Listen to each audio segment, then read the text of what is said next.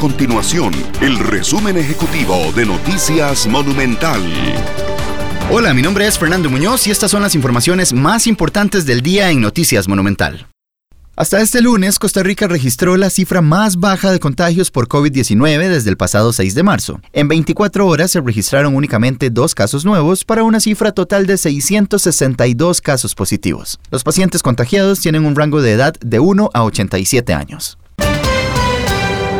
Además, el gobierno tico anunció que extenderá el cierre de fronteras a extranjeros hasta el próximo 15 de mayo como parte de las acciones para evitar la propagación del COVID-19. La ampliación en el cierre fue anunciada por el ministro de Salud, Daniel Salas, quien comentó que la medida también cuenta con el visto bueno del jerarca de seguridad pública, Michael Soto.